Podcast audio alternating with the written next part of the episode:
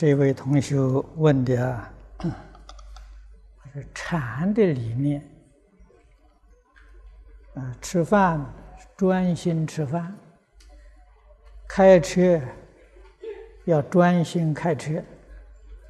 他说：“但是净土修行，吃饭念佛，走路也念佛，是否一心两用不够专注？”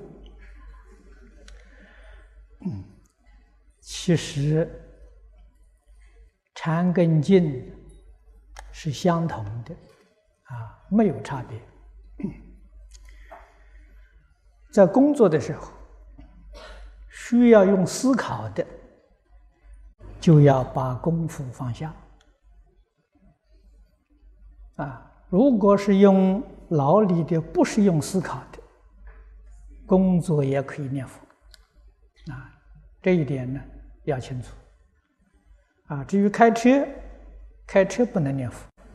啊，开车念佛的时候啊，真的是一心二用，啊，容易出问题，啊，所以工作的时候专心工作，念佛的时候专心念佛，这样就对了，啊。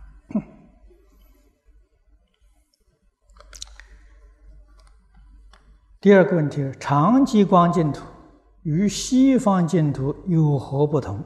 境界是否相等？长吉光是如来果地上所证的，完全相同啊！所有一切诸佛极光图啊是相同的啊。这位同学问的，他说：“家母已经念了二十年的日本妙法莲华经。”啊，他说：“请问师傅，应该怎样劝他老人家倒归阿弥陀佛？啊，念佛求生净土，这一点很重要。啊，这个念日本的《妙法莲华经》，这是日莲宗，这个最重要的还是要念佛求生净土啊。”如果不念佛求生净土，这一生就错过了。啊，要把念佛的好处啊告诉老人。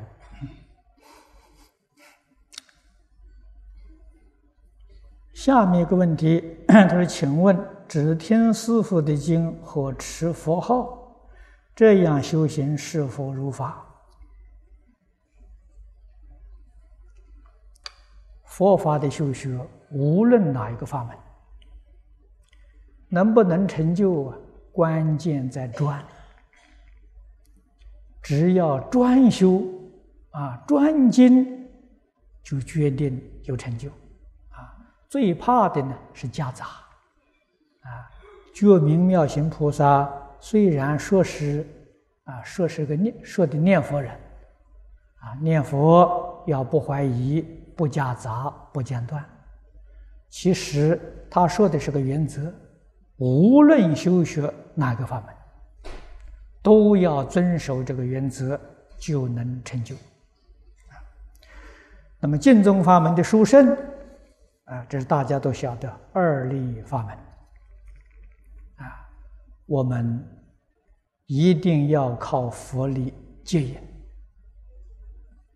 自己只要专精呢，就有感应。那么至于其他法门呢，完全靠自力，啊，这个是困难就多了，啊，如果自己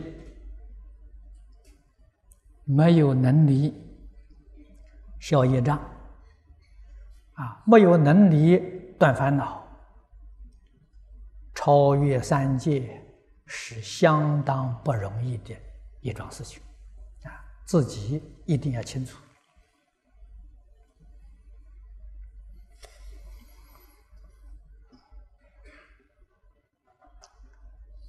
啊，这个一位问的问题是：曾经听过师父讲讲经，西方净土，说去则十不去，是否指唯心净土。真正的西方极乐世界是比喻说，其差别是在每一个人的正依报的不同吗？啊，你问的这个话问的不清楚啊，但是大概的意思我了解。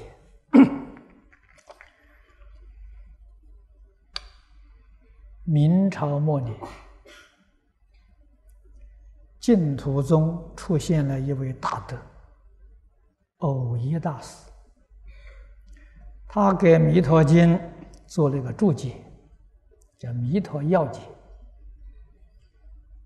印光大师对这个注解的赞叹，赞叹到极处了。他说：“即使是。”古佛再来给《弥陀经》做个注解，也不能超过其上。你看，这是赞叹啊，到极处了啊，没有办法再赞叹。往年我初到新加坡，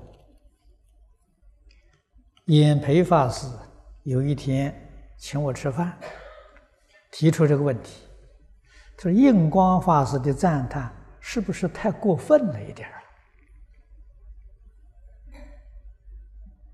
啊？我告诉他老人家说：“我说印光大师的赞叹是恰到好处，一丝毫都不过分。”欧耶大师有个别号叫“西游道人”，啊，“西游”是什么意思呢？西方极乐世界。真有啊，不是假的啊，不是在你想象当中啊，就跟我们现前这个世界一样啊。如果你说万法皆空，我们这个世界也是空的啊，一空一切空。你说我们这个世界有，西方极乐世界就有啊。不可能是我们这个地方有，他那个地方空，这是讲不通的啊。性上说空啊，相上确实有啊啊，所以我们要相信西方极乐世界确确实实有，你念佛才不至于落空啊。至于唯心净土，要是不懂没有关系。到极乐世界见了阿弥陀佛，你就懂了，啊！现在不必去，呃，去要求，啊！现在去要求未必也搞得清楚，啊！还是见了阿弥陀佛，啊，什么问题都能解决，啊！我们第一站要到极乐世界见阿弥陀佛，啊！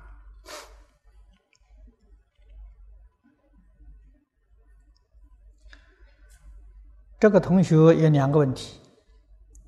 第一个是波州经行是如法还是不如法？啊，如法。我们的念佛实际上都是呃模仿波州三昧。波州三昧是华严经善财童子。参访吉祥云比丘啊，就是德云比丘。这是五十三参的第一第一参。德云比丘教善财童子念佛法门啊，就是波州三昧啊。这个念佛的方法，只可以站着念，只可以走着念。我们今天绕佛。不能坐下来，不能躺下来，哎，那么他一期通常是九十天，啊，九十天不可以睡觉，不可以坐下来，啊，所以这是不是普通人能做到的，啊，我们现在末法时期的人没有这个精神，没有这个体力。所以念佛堂念佛是以绕佛为主，啊，这就是波州三昧。实在绕累了，不得已啊，旁边休息一下，坐一坐。啊，这是不得已。啊。假如我们念佛，这个坐的时间比绕佛时间长，那这个所有同修啊，身体都不好。啊，这个可以原谅的。啊，因为你有病嘛，身体不好嘛，啊，你你你没有办法行走嘛，啊，那可以躺下来念，睡下来念。啊坐下来念行，啊，如果身体可以能够维持，决定是绕佛为主，啊，所以绕佛的时间一定要长，啊。这一位同学问的啊，他说弟子有一个儿子，从当兵回来一直病到现在，哦，有六七年了，现在还在精神疗养院住院。冤亲债主缠身，医师诊断呢是精神分裂症。啊，药没有吃，就会错乱打人啊！怎么办才能消他的业障？啊，那么弟子也知道，西药吃多了，啊，对于肾肝都不好。啊，水陆法会。是只有发会，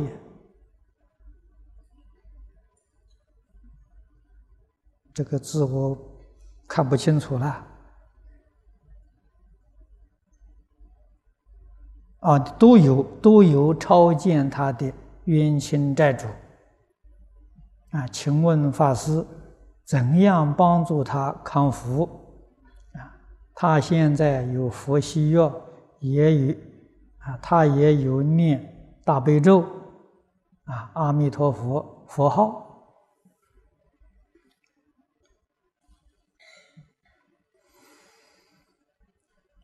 这个事情不是不能解决，问题是有没有人肯帮助他？啊，真正有人肯帮助他的。他决定能得到感应啊！可是普通的这种水陆法会、超度法会呀，不起作用啊！为什么呢？力量太薄弱了啊！法会里面做法事的人，多半是有口无心。啊仪规做得很如法，没有感应，啊，心不真诚，啊，怎么样才有感应呢？你看看《地藏经》里面，光目女、婆罗门女是怎样帮助他的亲人？你能用这个方法，他立刻就见效。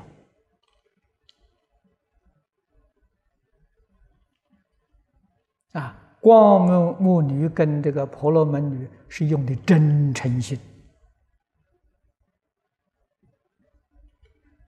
啊，为了要帮助家亲眷属脱离苦难，发的是真正的菩提心啊。婆罗门女一天一夜的念佛。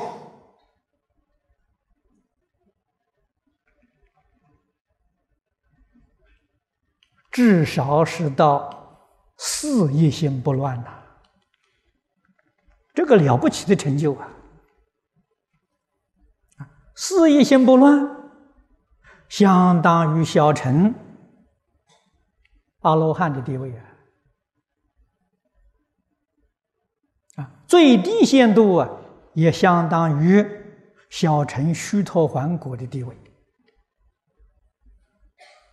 啊，所以。他有能力到地狱里面去参观访问，啊，地狱只有两种人能去，一个是菩萨，一个是受罪的人。你要能够用一天或者七天，你能够念到这个功夫，他就他就他就得度了。啊，如果达不到这个功夫，对他有好处，但是很不容易复原。啊，所以他哪里找到一个真心为他的？这个真心的人发现他真的做了佛了，真的成了菩萨了，他是菩萨的眷属，佛的眷属，他就能得度。啊，所以诸位读地藏经啊，要效法光目女啊，效法婆罗门女。啊，绝不是有口无心念一点经，念几遍大悲咒。啊，这个只能说比不念好，真正效果很有限，这个应当知道啊。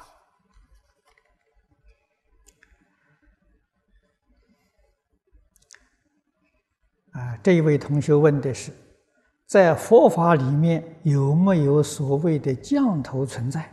如果一个人被人下了降头，他啊，那么他应该怎么办？这个降头是一种邪术，啊，在中国，呃，许多地方啊都有，啊，名称不一样啊。实际上大致是相同的。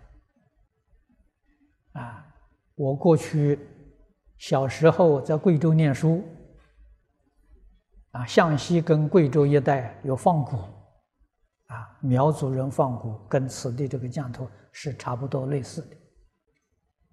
啊，总而言之，心正、行正，自然有善神保佑。啊，特别是念佛人。决定有祝福护念，啊，不会遇到这些呃邪术，纵然遇到这些书，也不要恐惧，啊，只要把生死看得很淡，啊，绝不贪生怕死。要发菩提心啊，念念呢为一切众生。我这个身体活在这个世间，为众生活的，为佛法活的，所有一切邪神魔外啊，都会远离而去了。为什么呢？你有护法真神保护，你有诸佛护念啊。凡是遭遇到这些事情。实在讲，也都是冤冤相报啊！啊，冤冤相报的事情是没完没了的啊！我们决定不做这些傻事啊！所以，佛在《十善业道经》上教的好啊，菩萨。昼夜常念善法，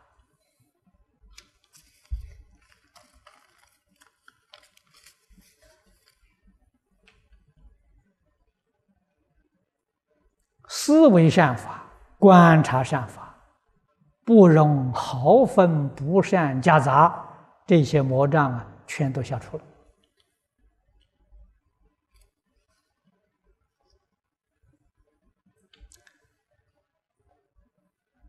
这一位同学问的，他说：“最近有一位亲戚往生，守丧期间的往生被骨灰火化后，往生被放不进骨灰坛，请问师傅，这张往生被过后啊，应该怎么处理？”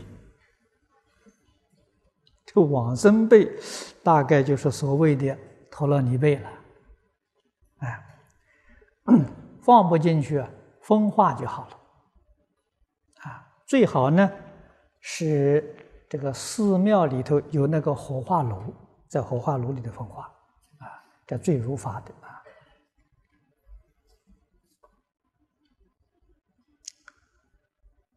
呃，有一些学者讲儒家是。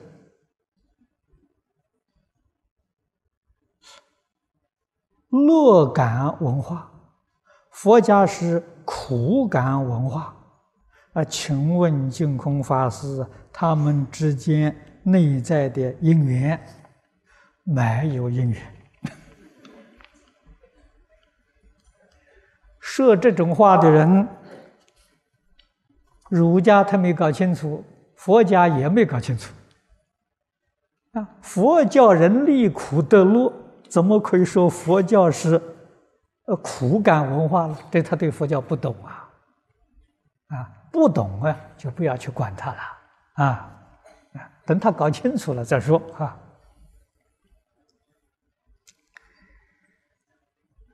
啊，这位同学问的啊，是我在清洗观音菩萨像时，不小心把一根手指弄断了，我现在应该怎么办？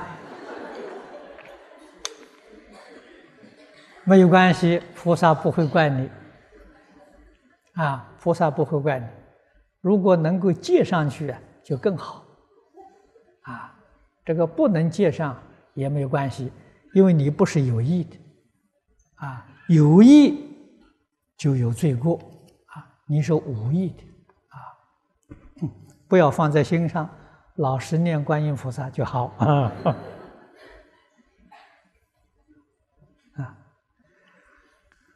这位同学问他说：“当弟子望着佛像念佛，啊，念得很相应时。”眼睛一闭起来呀，就看到所有的净物啊，包括门窗、相架、佛像，都是光明的。又曾经在听经的时候累了，眼睛合上啊，也出现以上的情形，而且前面。几位同修的头啊，也是放光了啊，也都放光了。世尊在《楞严经》上教导我们：，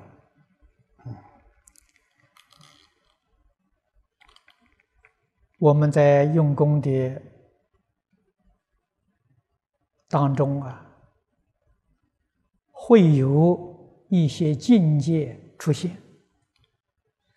那么你看到这佛像光明啊，这是好境界。也有出现呢，这个魔鬼呀，很恐怖的恶境界。佛告诉我们，无论是佛境是魔境，都不要去理会，啊，不要放在心上，就没有事，啊，都是好境界。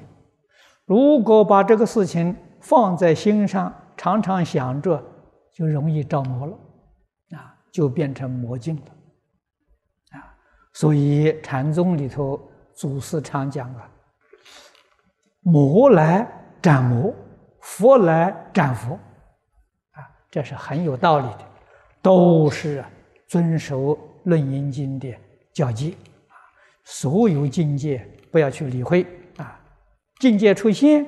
记住《金刚经》上所说的“凡所有相，皆是虚妄”。啊，我们回归到清净平等、老实念佛，这样就很入法。啊，这个境界，我想有不少同学都曾经有过。啊，也不必去给人说。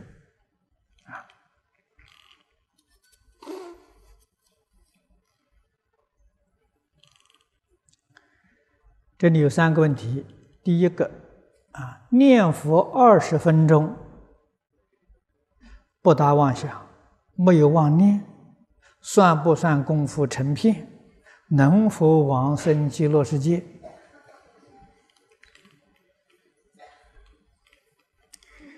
二十分钟之后妄想又起来了，怎么办呢？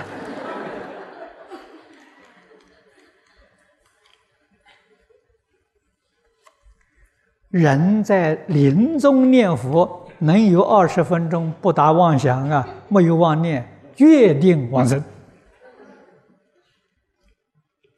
啊！所以这要看在什么时候啊？平常能保持非常之好啊，保持的时间越久越好啊总在临终时候啊，要用得上力了。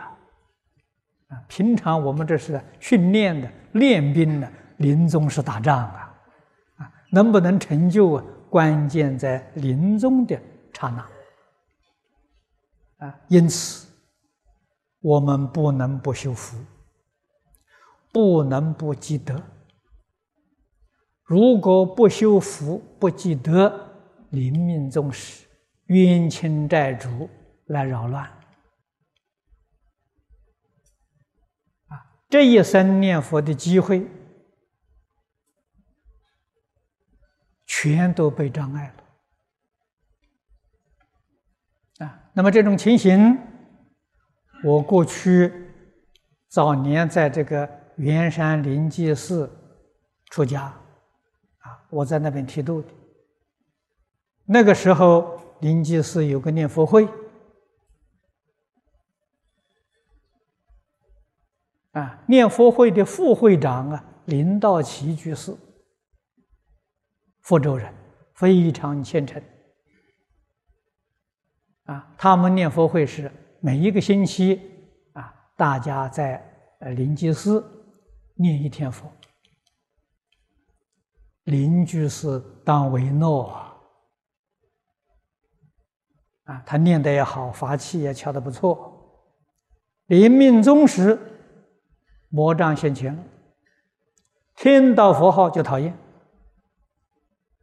贪生怕死，啊，魔境现前了，错乱了，啊，那我们再看到许多念佛的同修，到临这个呃老年的时候的这个老人痴呆症，神志不清，啊，这个不能往生。往生西方极乐世界的条件，头一个条件神志清楚，人走的时候清清楚楚、明明白白，是头一个条件呐，这是福报啊！啊，我们修福，现在不要想啊，临命终时候享福，啊，享什么福呢？清清楚楚。明明白白啊，享这个福啊！人在临终清楚明白的时候，纵然不求生西方极乐世界，决定不堕三恶道啊！诸位想想，哪有明白人去到三恶道投胎啊？不可能的嘛！到三恶道投胎的都是糊里糊涂去的呀！啊，神志不清呢，才会到三恶道去。啊，这是平常啊，积功累德啊，断恶修善呢，比什么都重要。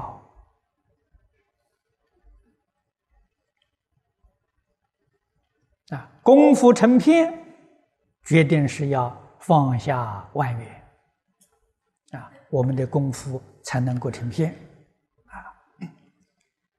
第二个问题，怎样念佛才得到三昧？功夫成片就是三昧。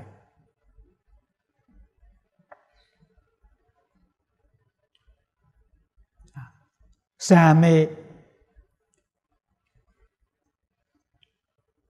这个高下浅深差别很多。啊，就是功夫成片。也有三杯酒品。我们一般凡人得这个念佛三昧，是很可能得得到的。啊，至于说到四意心不乱，啊，那是念佛的高等的三昧；理意心不乱是最高的念佛三昧。我们。一般人在一生当中未必能够得到，啊，因为事业心不乱，见思烦恼断了；理义心不乱，破一片无明，啊，正一分发生。所以生到极乐世界是生十报庄严土，啊，事业生生方便有余土，功夫成片的，这是最低的，生凡圣同居土。啊，你要问怎样才能够得到？大势至菩萨跟我们讲的方法非常之好，啊，他老人家教我们多摄六根，净念相继，啊，这是念佛根本的开始，啊，多摄六根呢，用现在的话来讲，就是收心呐。啊，我们凡夫这个六根呢，往外面六尘境上跑啊，啊，眼喜欢看，耳喜欢听，啊，都被烦恼习气所转。菩萨教给我们，我们把六根呢收回来，啊，眼不去看外面境界。专看阿弥陀佛，耳也不去听外头音声，专听佛号，啊，这样收回来，一心专注啊，啊，这样就能容易成就三昧。啊，他讲的净念相继，净念不夹杂就是净念，念佛还夹杂着。疑惑夹杂着妄想，经念就不能成就。啊，相即是相续不断。啊，实际上呢，觉明妙行菩萨讲的这三句，啊，就是大势至菩萨所说的。啊，他把的话换一个说法，不怀疑，不夹杂，不间断。啊。不怀疑，不不夹杂，就是净念啊；不间断，就是相继啊，非常非常重要啊。所以菩萨教给我们：少说一句话，多念一句佛，达得念头死，虚如发生火啊！要把妄想杂念断掉。啊这些东西是生死根本，绝对不是好东西。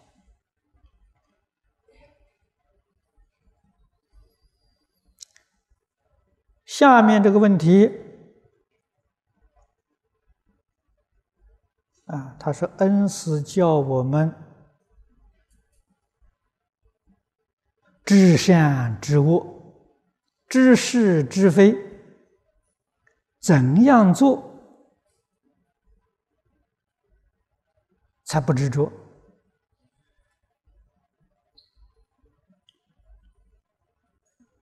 啊！啊怎样才啊做到不执着？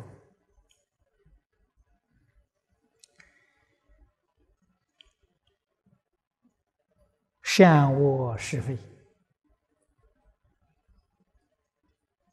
很重要啊！印光大师。一生教学着力在这一门上，他用《了凡四训》教我们认识业因果报，啊，叫我们明白。六道众生业因果报的状况，用《感应篇》《安世全书》帮助我们认识是非，辨别邪正。啊，我们怎样在日常生活当中远离邪恶？啊，修学善法。这三部书好啊！啊，能够依照这三部书啊，断恶修善，远邪纠正，啊，老实念佛求生净土，这个人决定得生。感应篇，我们前个月才讲完一遍啊，好像现在这个录音带已经出来了。那么现在我们接着讲的是《十善业道经》啊，《十善业道经》是经本里面教我们辨别善恶。啊，十善的反面就是十恶业。啊，十恶业决定是罪恶啊，决定是堕落。我们决定不能掉以轻心呐！啊，一定要认真努力。去体会啊，去好好的修学啊，它能帮助我们成就我们念佛往生的大业。怎样做到不执着？这是功夫啊，必须真正认知。般若经上所说的“凡所有相，皆是虚妄”，啊，晓得一切现象是虚妄，不是真实晓得善心不可得，一切执着自然你就会放下了。啊，为什么呢？知道执着是一场空。啊绝对不是说执着你就能得到，啊，那是你错误的想法，啊，决定不是真实的。你不执着，诸法是空的；你执着，诸法还是空的。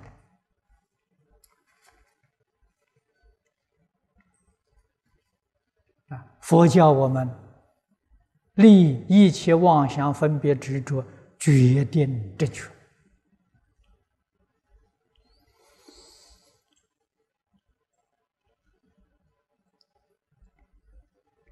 啊，这位同学问的，他说：“家父因为在气怒之下，曾经怒骂我们说，若我死后不要给我用佛教的仪式办后事，啊，我不消你们。”这些学佛人，这话说的不说的不错，我们学佛学的不好啊，啊，让人家看到起反感，真的学佛头一个是要孝顺父母，啊，我们这个学佛学的是真有问题，真错了，啊，明天啊，后天呢，我就要到这个。马来西亚槟城啊，去做两场讲演，啊，实际上是讲的经文，啊，讲的是《观无量寿佛经》里面的净业三福，啊，这两天是去讲经。净业三福第一句话：孝养父母，奉事师长。啊我们学佛叫父母师长厌弃，我们学错了啊！我们学的决定不如法啊！要反省自己，要改过啊！那么他问呢？他说：“我听了之后相当难过啊！这个难过不行，要改过还是 才行啊。说不知道啊，说这家父往生时我该如何做啊？还是要依照佛法的意思来做啊，这是真正孝顺啊。这位同学说：“我们经常给临终人助念。哈尔滨有一位出家人说，你们给他助念，他死后他的冤亲债主将来在你临终时要跟你算账，所以有人就不敢助念了。我想，啊，这是不对的，可是，呃，又找不到依据来说明。”其实这个道理很简单吧，你一帮他助念，他到西方极乐世界去做佛去了。将来你临终的时候，他的这些冤亲债主要找你的麻烦，那个佛来帮助你了。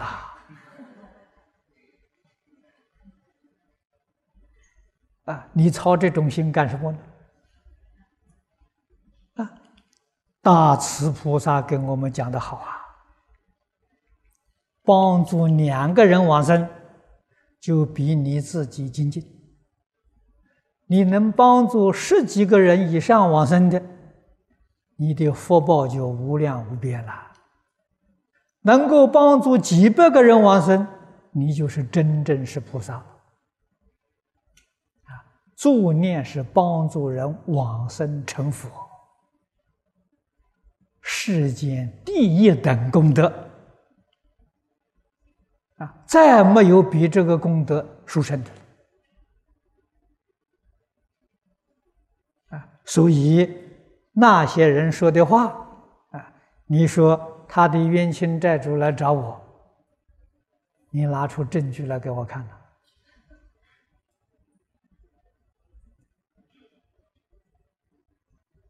啊，如果没有证据。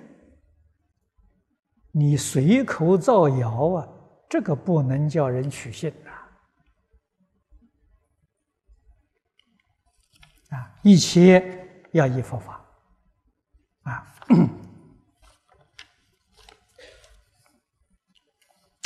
所以佛在经上教给我们四依法呢，是很正确的啊。依法不依人啊，依义不依语。依了义不依不了义，啊，依智不依识，啊，依理智不以感情用事啊。这位同修，他弟子是一名兰州的家庭妇女，啊，我们这边寺院佛前点的都是酥油灯，但这也是。母牛众生的奶乳血汗，三千年佛陀时代还没有电，是情有可原。现在电力这样发达，用电用蜡烛、植物油来表法度行，要不要再用酥油灯嘛？啊，虽说酥油非牛油，但有些人为了赚钱。而掺杂牛油，哎，这个是是可能的啊！现在假的东西仿冒的太多，你的意见呢不错。佛前面供灯是表法的啊，像我们这个佛前面也点着一盏油灯。啊，这个不是酥油，啊，这个是植物油，啊，灯象征着燃烧自己，照耀别人，取这个意思。啊，我们看到这个灯，就想到我们要像灯一样啊，肯牺牲自己，啊，肯帮助别人。所以用灯，用这个蜡烛最容易表法。电灯呢就比较困难，啊，不太容易觉察到，啊，油灯蜡烛是最容易觉察到的，啊，特别是蜡烛，啊，它一一直燃到晚，自己舍舍弃了，啊，照耀别人，为别人服务，取这个意思，啊，并不是这个佛所需要的啊。是佛用这个方法来教导我们，让我们念念不忘舍己为人，啊，是这个意思。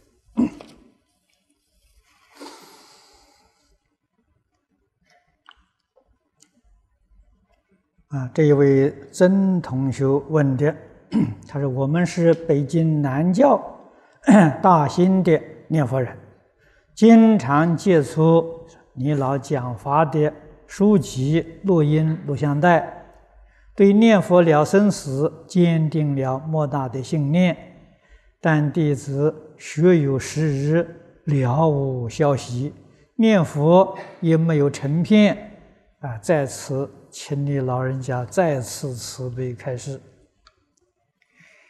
这个事情不能着急啊。也不能够疏忽啊！只要老实念下去啊就好。真正做到老实，实在讲不是容易事情啊。古人常说啊：“为上智与下愚不移。”这两种人容易做到老实啊，上知智慧高啊，一切通达明了，所以他能够放下万缘，一心念佛，他心里头没有杂念，没有妄想啊，这人成就。第二种叫下愚。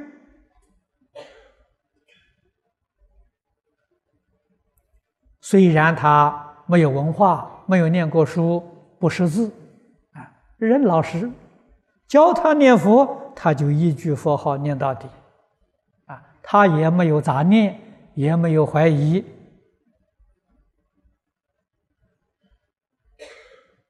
啊，教他怎么做，他就怎么做，这种人也容易成就，啊，最麻烦的人。就是这当中的上不上下不下了，啊，妄想杂念很多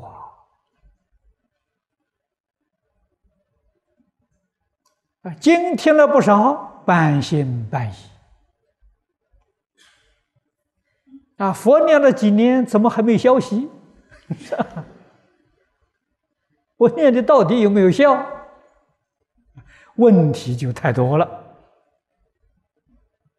啊！所以凡是提出问题来的，我过去也讲过不少次啊，都是不老实啊。老实人哪里会有问题呢？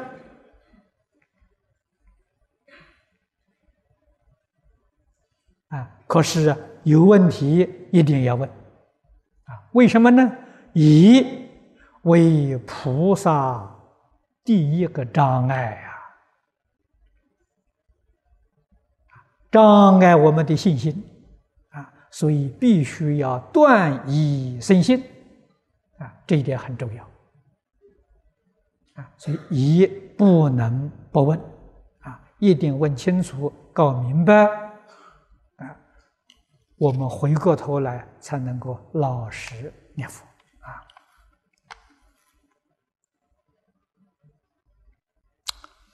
哦，这个同学，这问题很长啊。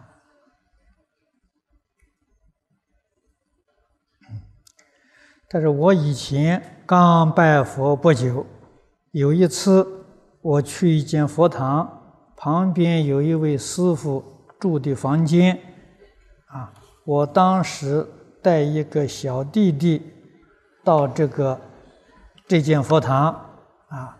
住这一间房的师傅叫小弟弟进去，啊，他房里，啊，我在外面等，啊，不见小弟出来，因此我就踏入这个房间的门口，叫小弟弟出来，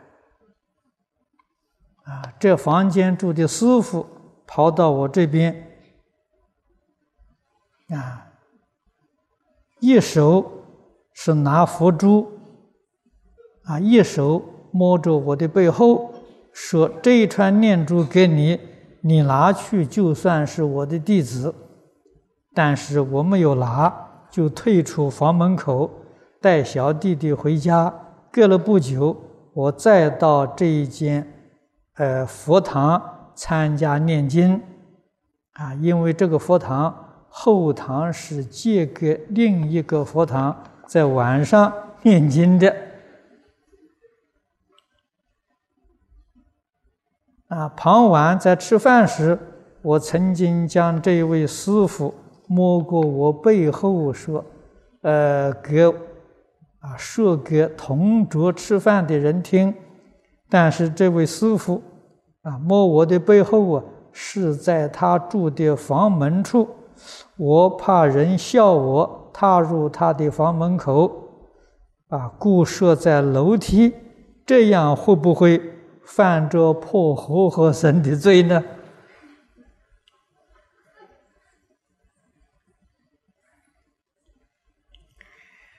哎，会不会破犯破活生活和生的罪呀？你自己去想去。啊，我在这里就不必说了，啊。第二个问题，他说：“我以前呢，曾经做买卖，给人家用的东西，啊，价钱是高的，但是我，啊，我以这高价叫人买卖去供师傅，会不会犯着偷生的污呢？”啊，这是第二第第二个问题。还说有一次卖药水给人家洗濯洗地，水泡的多，啊，药水少，人家买了啊，就拿去佛堂用，这样会不会犯着偷生的误呢？啊，请给我一个答复。这些用不着我答复啊。你自己都已经答复了，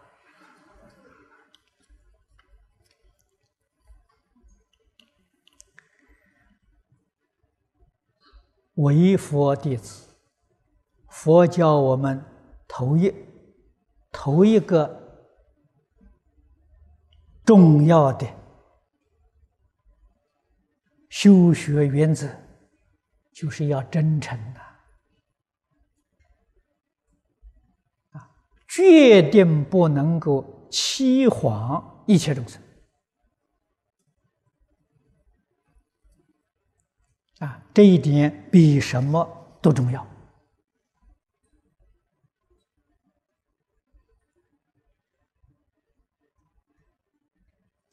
四种同学当中，尤其出家人的过失。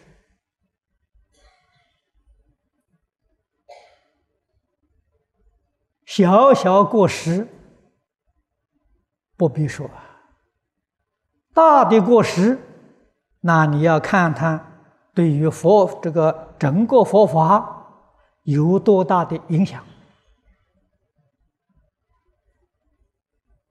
啊！我曾经有一次接到一个电话，北方的一位同修啊，他告诉我。啊有一个出家人，啊，这个破戒不守规矩，啊，他看了看了，心里面很不舒服，想把这个事情说出来，可是以后想想呢，这个事情说出之后，可能对于整个学佛的人产生不好的影响，问我怎么办？我说你想的很周到，啊，确实没有错。如果顾全整个佛教的形象，这个事情不能说出。但是他犯过，决定不容许继续犯过，那怎么办？你不必跟大众去讲，你单独去警告他，这个是对的。